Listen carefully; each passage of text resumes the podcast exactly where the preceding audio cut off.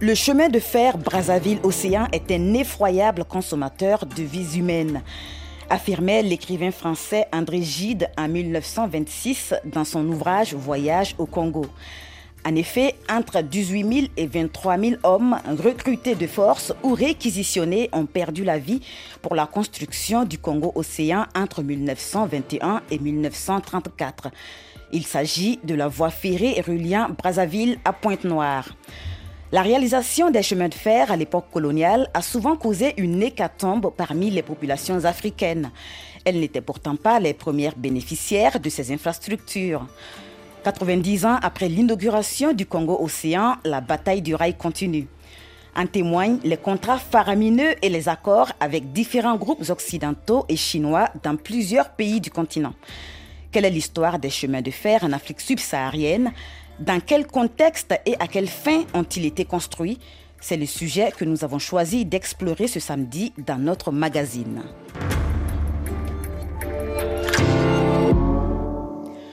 Bonjour et bienvenue dans Afrique, mémoire d'un continent. L'Afrique par elle-même est dans les courants du monde. Pour nous raconter l'histoire et l'évolution des chemins de fer africains, nous recevons deux invités. Bonjour Roland Portier. Bonjour. Vous êtes géographe, spécialiste de l'Afrique centrale, professeur honoraire de l'Université Paris-Panthéon-Sorbonne. Vous étiez aussi l'année dernière, en 2023, le président de l'Académie des sciences d'outre-mer. En ligne depuis la Côte d'Ivoire, Foussata Danyogo, géographe et enseignant-chercheur à l'université Peleforo Gon Koulibaly de Korogo, d'où vous participez à cette émission. Bonjour. Bonjour. Bienvenue à tous les deux sur notre plateau. Roland Portier, dites-nous déjà, à partir de quand les premiers chemins de fer ont commencé à apparaître sur le continent africain? Les chemins de fer sont étroitement imbriqués avec l'histoire de la colonisation. Et donc, euh, le rythme de construction des voies ferrées peut se lire à la lumière de l'histoire coloniale. Tout commence au milieu du 19e siècle. Milieu du 19e siècle, c'est en Europe la révolution industrielle et l'ère de la machine à vapeur. Eh bien, ce chemin de fer du 19e siècle va être transposé en Afrique. La première ligne sera construite en Égypte et entre Alexandrie et le Caire, inaugurée en 1856. Par la suite, on aura aussi en Afrique du Nord Alger Blida en 1858 et il faudra attendre un petit moment pour que la, la, vague de, de, construction des chemins de fer arrive en Afrique subsaharienne. Et le grand moment de construction, c'est dans les années 1880. Dans les années 1880, ça correspond déjà à une, à une, prise de position, si je prends l'exemple français, mais ça peut être transposé dans toutes les colonies. Oui. 1879, c'est le fameux euh, plan Fraissinet d'équipement de la France, en particulier en voie ferrée. Et dans ce plan Fraissinet, il y a un chapitre qui concerne euh, le, les colonies de l'époque, avec euh, les premières voies ferrées qui sont décidées au, au, Sénégal. Hein, la voie Dakar-Saint-Louis, c'est la première qui sera construite, 1883-1885, pour situer à peu près la en, période. En Afrique de l'Ouest En Afrique de l'Ouest. Hein. Et euh, là, on a vraiment le départ, et ça correspond à une vision, une vision qui, est dé qui a dé déjà été exprimée par Fédherbe pour le Sénégal dès les années 1860, une vision selon laquelle euh, la colonisation ne sera possible que s'il y a des voies de pénétration dans l'intérieur du continent à partir des ports. Et, et on peut aussi euh, citer la phrase célèbre euh, de, de, de, Stanley euh, Sans chemin de fer, le Congo ne vaut pas un, un penny. penny. Voilà. Et donc, c'est une phrase très connue, mais qui, qui, qui synthétise cette vision qu'on a à l'époque pour découvrir, exploiter les ressources du pays. Il va falloir construire des voies ferrées dans un continent où il n'y a pas d'infrastructure euh, importante de transport. Hein. On marche à pied, on utilise la pirogue.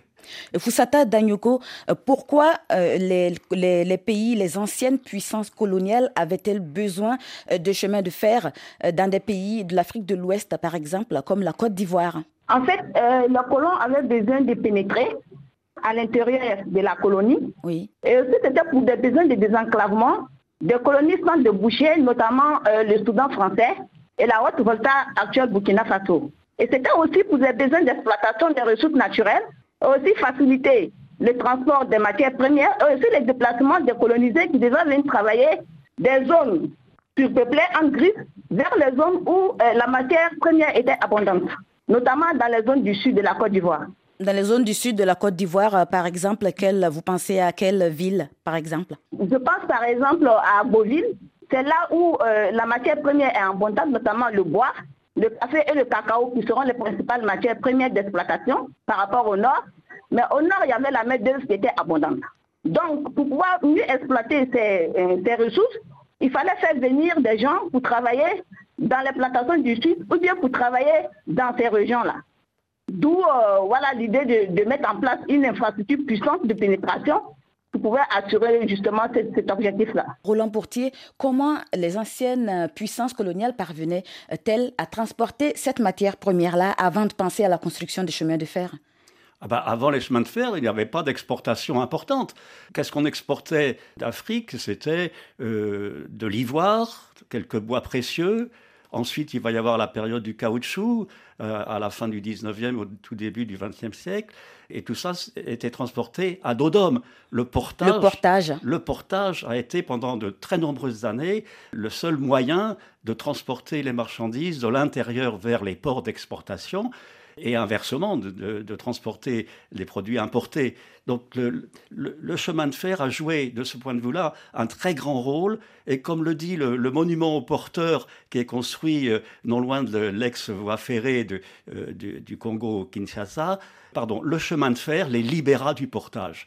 Et ça, c'est quelque chose de très important. Vous avez évoqué dans votre introduction euh, l'effroyable consommation humaine hein, qu'a représenté la construction du chemin de fer, mais il faut voir aussi les bienfaits apportés par, par le chemin de fer. Et notamment, et ça, ça a été vraiment fondamental, on a supprimé le portage sur les grands axes dès lors que le chemin de fer a pu se substituer à l'énergie humaine. Mais pour construire ces chemins de fer-là, il a fallu une main-d'œuvre.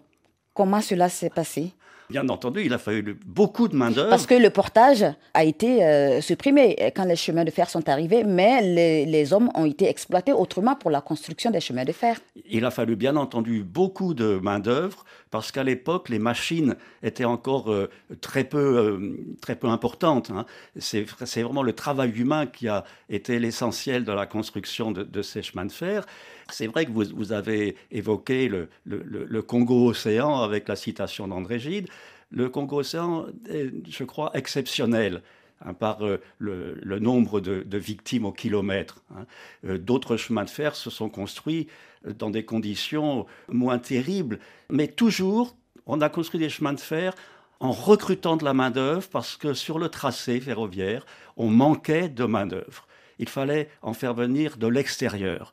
Il y a eu plusieurs formules. Une formule extrêmement intéressante, c'est celle que les Britanniques ont utilisée pour la construction du chemin de fer euh, de l'Ouganda, qui va Dar es Salaam à Nairobi vers l'Ouganda. Eh bien là, les Anglais ont fait appel à des coulis ils ont importé des dizaines de milliers de coulis. Je pense que sur le chantier, il y avait entre 30 et 40 000 coulis. C'est énorme. Et c'est quoi les coulis? Ah, Les coulis, bah, c'est des, des, travailleurs qu'on recrutait sur contrat en Inde essentiellement. Et euh, parmi eux, 6 7 000 sont restés. À la fin de leur contrat, les autres sont retournés dans, leur pays. Mais vous voyez les, chiffres, 30, 30 000, 40 000. Mais je, dois dire que plus récemment, lorsque la construction euh, du Tazara s'est faite entre le fameux chemin de fer de Tanzanie à la Zambie, les Chinois Hein, qui ont construit ce chemin de fer, ont fait venir 50 000 Chinois. 50 000, là aussi, on, trouve, on est dans les grands nombres. Il fallait de la main-d'œuvre euh, étrangère. Donc, Fusata Danyogo, je me tourne vers vous. La construction du chemin de fer euh, de la, régie Abidjan-Niger, euh, quelles étaient les conditions de travail sur ce chantier-là? Le chemin de fer Abidjan-Niger-Laran, tous les autres chemins de fer dans les colonies, a été construit dans des conditions très fastidieuses pour les populations colonisées, en l'occurrence les Ivoiriens, qui ont été ensuite épaulés par les populations venues du Nord, notamment du Soudan français, qui est l'actuel Mali, la Haute-Volta, l'actuel Burkina. On va dire que c'est le, voltaïque à l'époque, c'est comme ça qu'on les appelait, oui. ceux qui étaient le plus sollicités pendant la construction du chemin de fer en Côte d'Ivoire. La main-d'œuvre a été donc euh, appelée de ces pays voisins-là pour venir renforcer la construction de, de la régie Abidjan-Niger Oui, en fait, ça a d'abord commencé avec la population locale, mais à un moment donné, vu la difficulté de la construction, les populations locales ont commencé à se révolter, je pense euh, notamment au peuple abbé, qui ont finalement assassiné même un ingénieur lorsque le chemin de fer a atteint les localités. Un colon blanc, parce qu'il voyait le chemin de fer comme un instrument de domination coloniale et une même mise en sur la culture. On disait à l'époque qu'il y avait un mort pour chaque traverse concernant le Congo-Océan, pour faire allusion au nombre de morts sur ces chantiers et des chemins de fer. Je vous propose d'écouter ce texte de l'écrivain André Gide sur les chantiers du Congo-Océan. Les ressources locales ne suffisant plus au moyen Congo et au Gabon, on fit appel à des travailleurs du Haut-Bangui et du Tchad. Outre l'épuisement du long voyage, les deux semaines sur les chalands presque sans nourriture et dans des conditions d'hygiène inimaginables, les Saras et les Bandas des savanes, accoutumés à un climat sec et à une nourriture à base de céréales, transplantés nus sous un climat équatorial humide et soumis à un régime alimentaire différent du leur, ne résistèrent point. Sur 174 au départ de Wesoso-Lazanga, 80 arrivèrent à Brazzaville, 69 parvinrent au chantier. Réduit à l'état de squelette, creusant à la main le tunnel dans le roc avec comme matériel de chantier un marteau ou une baramine, trois mois plus tard, 36 hommes survivaient encore. Roland Portier, ce qu'on vient d'entendre, ça explique euh, ce qui s'est passé réellement sur le terrain de construction. Oui, oui, les, observations faites par André Gide sont, très précises et très exactes. Ce qu'il faut bien comprendre, euh, André Gide le dit, c'est que la transplantation des populations sahéliennes ou soudaniennes dans le milieu équatorial et surtout dans la traversée du Mayom, la montagne du Mayom, extrêmement humide, fraîche, et ces conditions climatiques euh, ajoutées au changement de nourriture, quand on passe du mil au manioc, ça vous crée des dysenteries. Beaucoup de gens sont morts de dysenterie. Par ailleurs, euh, les populations étaient adaptées aux moustiques euh, qui règnent dans les régions de savane, et c'est pas du tout le même euh, dans les régions de forêt. Et le moustique est le vecteur du paludisme. Des milliers de gens sont morts à des fièvres et du paludisme. Donc, et, dû au fait, il y a aussi le fait que les gens travaillaient à main nue. Il n'y avait pas de matériel. Euh, bien, entendu, bien entendu, on travaillait avec des pelles et des pioches. Hein. Euh, le travail physique était dur. Mais très vite, euh, les responsables du chemin de fer se sont rendus compte que la situation était intenable. Enfin, on ne peut pas voir mourir les gens qu'on fait venir, même si ça ne coûtait pas énormément d'argent, ça en coûtait un peu. on on peut pas détruire son capital de travail. Et, donc, les médecins ont fait beaucoup de, de recherches et assez rapidement, disons qu'il y a eu deux, trois années, 1928, 1929, où on a eu plusieurs milliers de morts chaque année. Et après, après, les choses se sont quand même euh, passablement arrangées. Afrique. Mémoire d'un continent. Les travaux de construction de la régie Abidjan-Niger commencent sur la côte en 1903 et arrivent à Ferkessédougou dans le nord en 1929. Des villes d'intérêt économique émergent hein, tout au long de ces voies ferrées-là.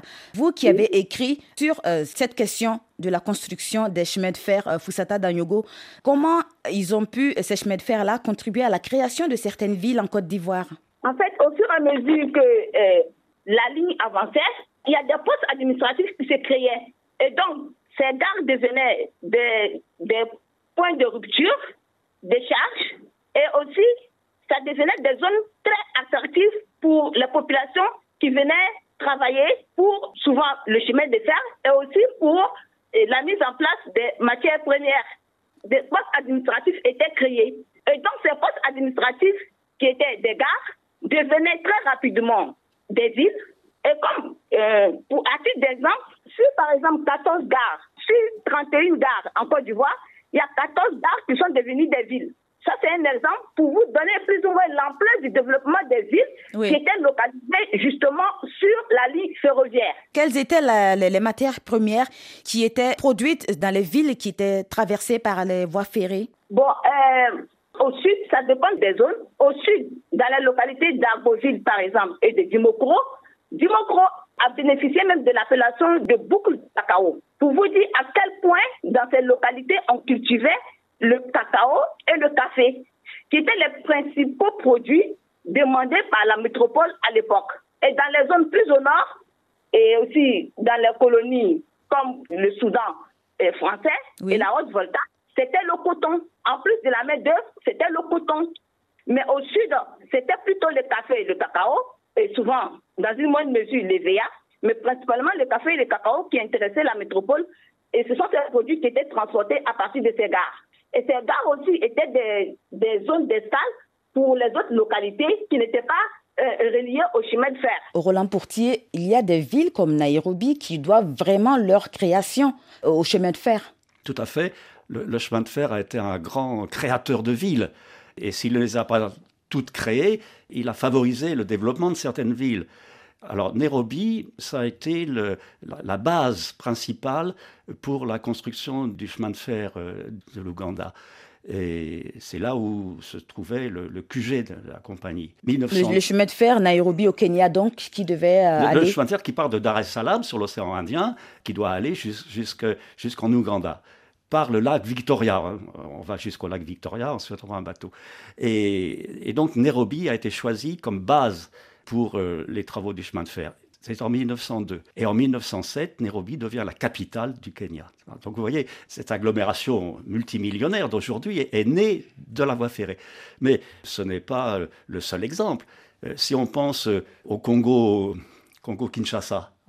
C'est grâce au chemin de fer que Kinshasa s'est développé et est devenue la capitale. De toute façon, la capitale de la RDC. De la RDC. La capitale du Congo belge a longtemps été à Boma, dans l'estuaire du fleuve, et c'est seulement en 1923 qu'elle a été transférée à Kinshasa, qui était devenu le grand centre économique du pays grâce au chemin de fer le chemin de fer qui contourne les, rapides du bas fleuve Congo et qui a permis à l'intérieur du pays de déboucher sur l'Atlantique, parce que ça, ça, a été un problème fondamental pour la construction du chemin de fer. Il fallait ouvrir l'intérieur du continent, l'interland, il fallait l'ouvrir sur les ports pour l'exportation. Car une des fonctions principales de ces voies ferrées, c'est de faciliter l'exportation des produits de l'intérieur du pays. Cette fonction économique est essentielle et avec ses conséquences sur la création de grandes villes. On peut dire la même chose d'Abidjan. Abidjan n'était pas la capitale de la Côte d'Ivoire. Oui, Je... c'était Grand Bassam d'abord. Avant Bagerville. Grand Bassam, Benjerville, ensuite euh, Abidjan. Et ensuite Abidjan. Et Abidjan s'est développé parce que ça a été choisi comme le point de départ de cette fameuse voie ferrée. Nous retrouvons Foussata Danyogo depuis Korogo. Vous qui avez vraiment travaillé euh, sur euh, la question de la régie Abidjan-Niger, l'ARAN, vous avez pu découvrir dans vos travaux que des villes comme Dimbokro ou Agboville ont été créées grâce au chemin de fer qui traverse ces villes-là avant la mise en place du chemin de fer, il faut noter que la colonie ivoirienne était déjà dans un réseau d'échange. Mais ce réseau d'échange était plutôt orienté vers le nord, c'est-à-dire les zones soudanaises, sahéliennes et sahariennes. On y trouvait par exemple des localités comme Odjene, Bondoukou, qui étaient vraiment très prospères à l'époque. Mais avec la mise en place du chemin de fer, ce circuit d'échange a été délaissé ces localités sont tombées en déclin mmh. au profit maintenant des régions du sud qui ont été traversées par le chemin de fer. Comme je vous le disais tout à l'heure, je pense notamment à Bozil, je pense à Bujon lui-même et je pense également à Dimokro qui, avant la mise en place du chemin de fer, n'étaient que seulement des villages. Mais avec la mise en place du chemin de fer, ces localités ont émergé au détriment des localités du nord comme Odiéné, comme Bondoukou, et même Bouna et Kong qui sont tombés en déclin.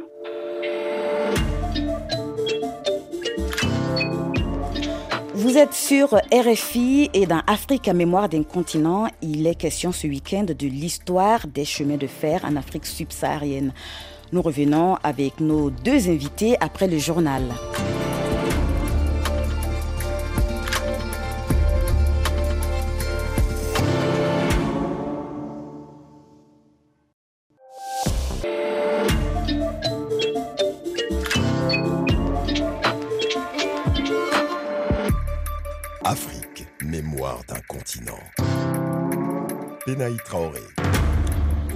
Nous retrouvons nos invités, la géographe Foussata Danyogo en ligne depuis Korogo dans le nord de la Côte d'Ivoire et Roland Pourtier dans la suite de notre émission qui retrace Ce samedi, l'histoire des chemins de fer africains un héritage colonial qui révèle aussi euh, comment l'Afrique a pu être partagée sur le plan euh, ferroviaire, comment ses ressources ont été euh, exportées vers les puissances coloniales à travers les chemins de fer. Roland Portier, ces chemins de fer, là aussi, il était question de relations géopolitiques concernant les chemins de fer. Ah ben forcément, la, la, relation géopolitique, elle est au cœur de toute l'organisation territoriale du continent. C'est la conséquence du partage colonial et des rivalités entre euh, les différentes colonies en fonction de, leur histoire. La géopolitique, on la trouve partout. Je donne simplement un exemple.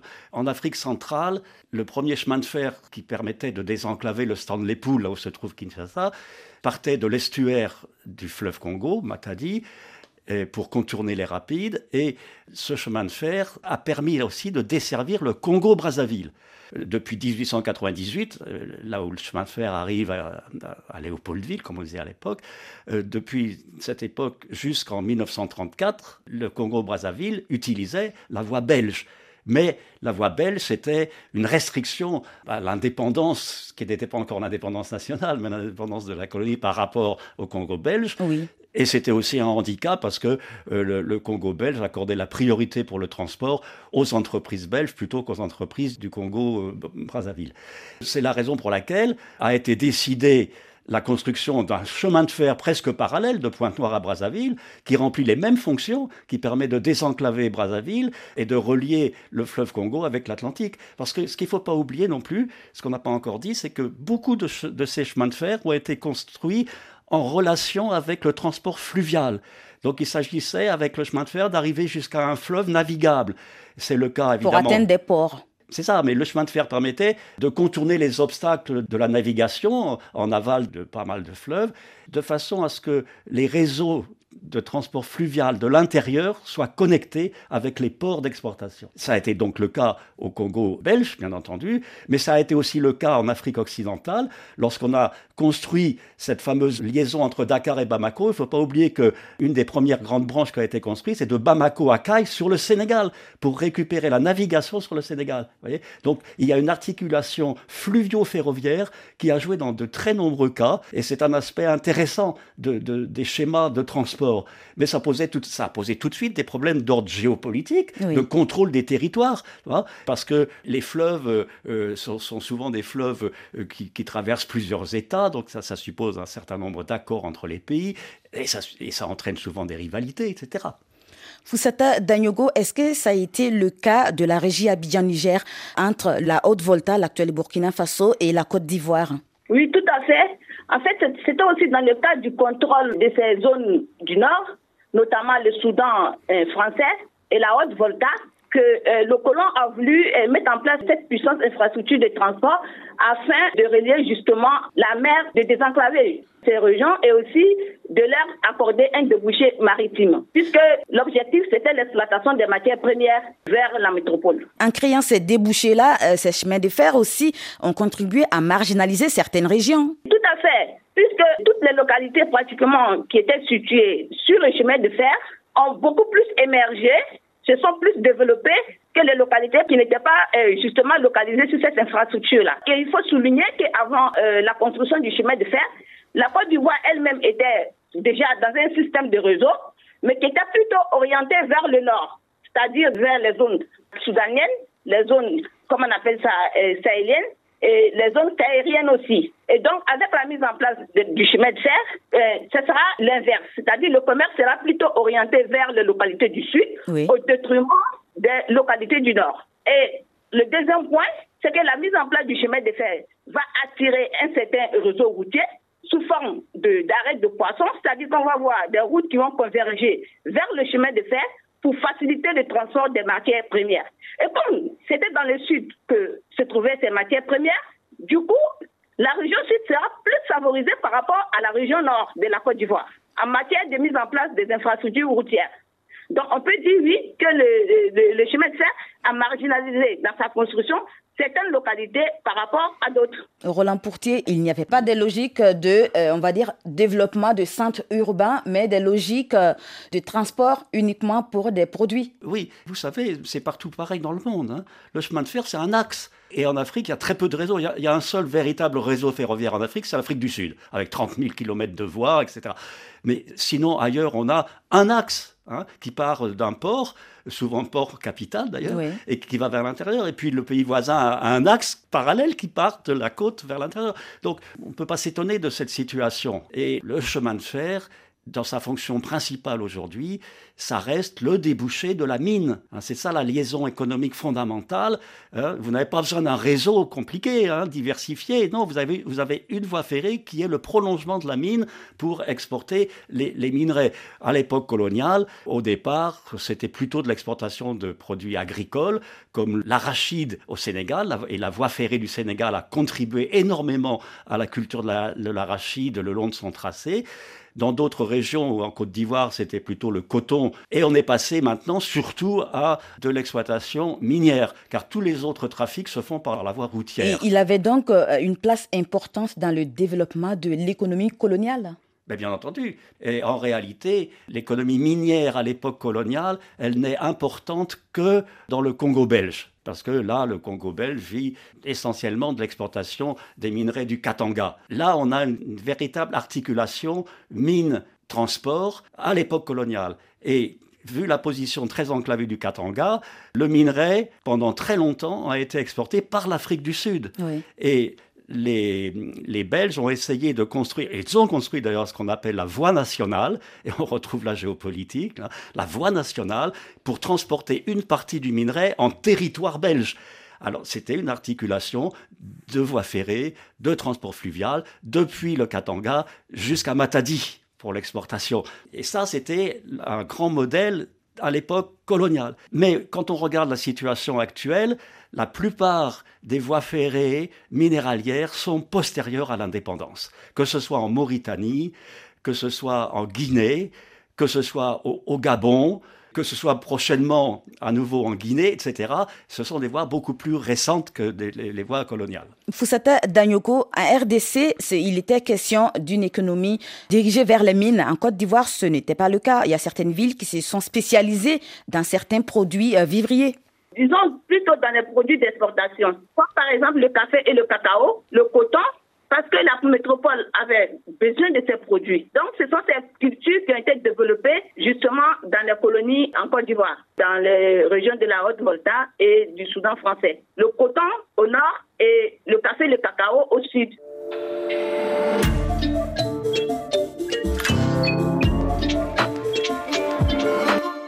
Dans les années 90, donc, on assiste hein, à la privatisation des différentes entités ferroviaires un peu partout dans les pays africains, notamment en Côte d'Ivoire, au Burkina Faso, au Gabon.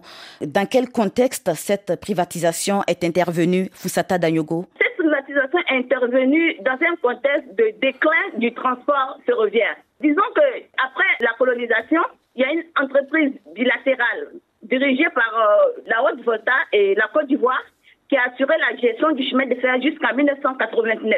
Et vu que euh, cette entreprise avait plutôt axé sa politique sur euh, le transport de voyageurs, avec le développement du réseau routier, ce transport va tomber en déclin. Et donc, cela va pousser ensuite les deux États, vu les désaccords persistants, à opter pour la gestion séparée en 1989. Mais finalement, euh, cette gestion séparée ne va toujours pas régler le problème.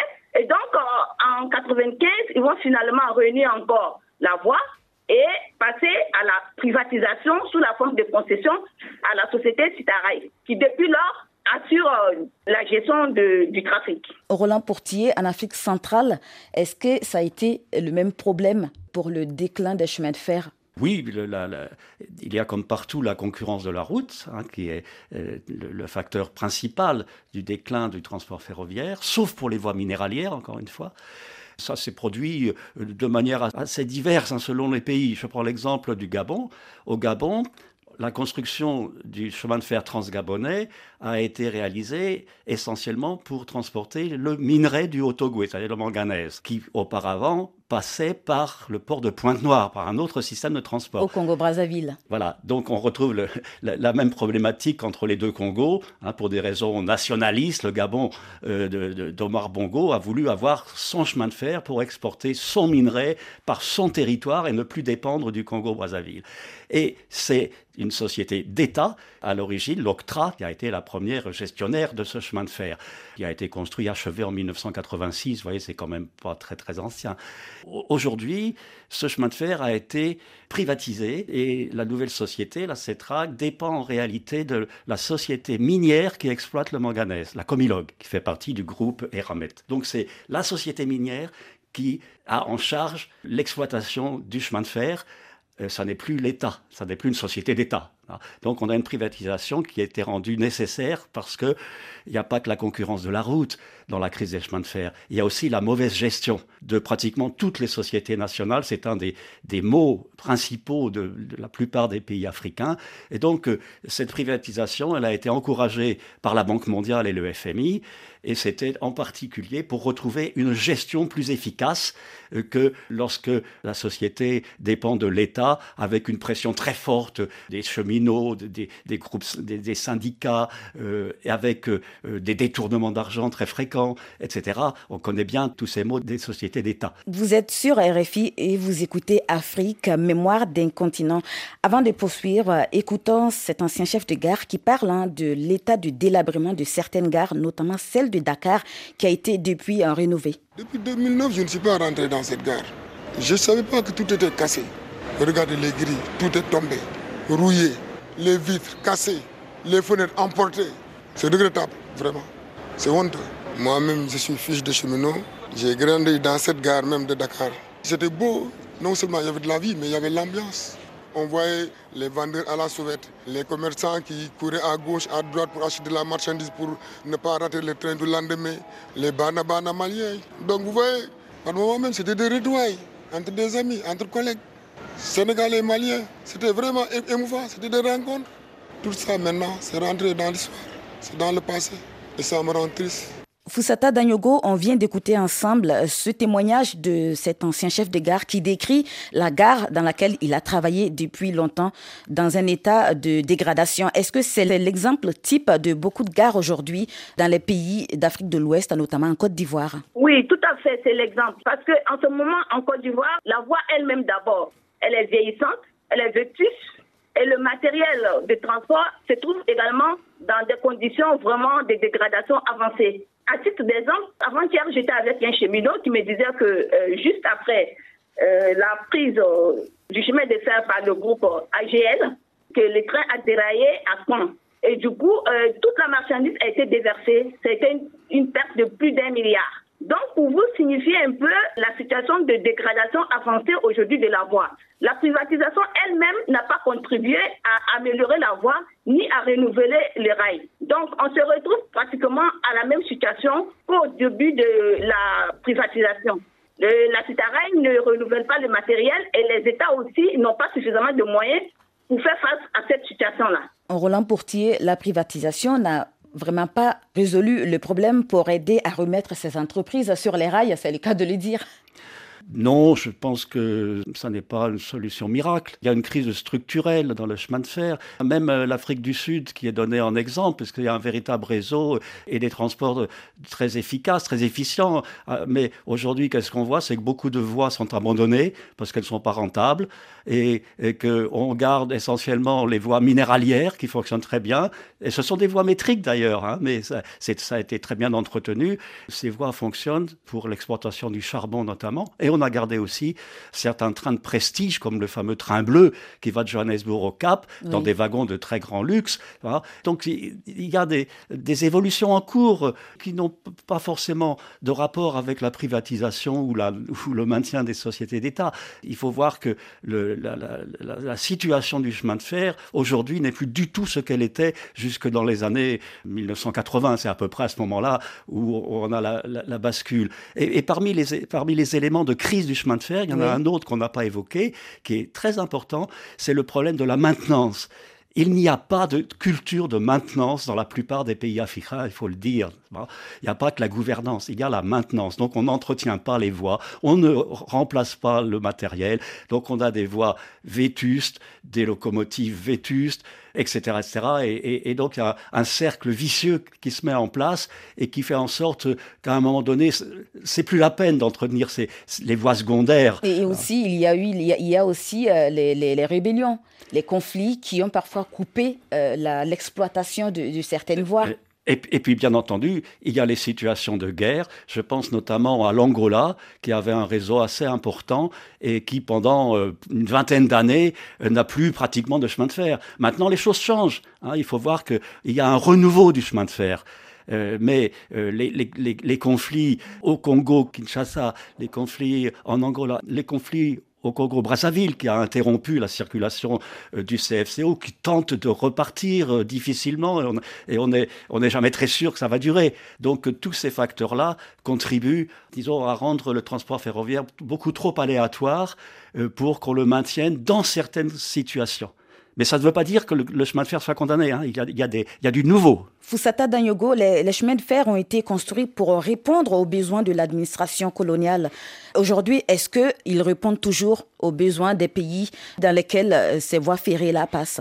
Dans le contexte actuel, on ne peut pas dire que le chemin de fer répond aux besoins des pays actuels. On dira plutôt que le chemin de fer, dans la situation actuelle, répond aux intérêts des grands groupes parce qu'en ce moment, en Côte d'Ivoire, ce n'est que le trafic de marchandises qui fonctionne correctement. Le trafic de voyageurs qui dessert les localités urbaines et même les localités rurales, qui n'ont pas souvent d'infrastructures routières de qualité, aujourd'hui sont dans une situation vraiment de désarroi. Les trains, qui quittent le 13 villes, c'est-à-dire le port, vont directement en direction du Burkina Faso pour les marchandises. Et du coup, les trains aujourd'hui sont devenus des extraterritorialités au sein même de la Côte d'Ivoire. L'infrastructure est présente, mais elle ne participe pas à la structuration des localités traversées. Roland Portier, vous avez entendu Fusata Danyogo, le Congo Océan aussi qui est un peu à l'abandon. Hein. Où en est-on aujourd'hui? Bah, Le Congo Océan, euh, il semble qu'il soit euh, pas totalement à l'arrêt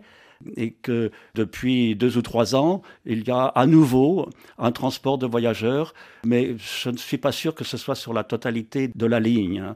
En tout cas, la situation est, assez fluctuante et selon l'état de sécurité, les trains roulent ou ne roulent pas. Donc, euh, dans ces conditions d'incertitude, les, gens les gens prennent la route. D'autant plus qu'il y a des constructions de nouvelles routes qui permettent la liaison très rapide entre Brazzaville et Pointe-Noire. On ne prend plus le train.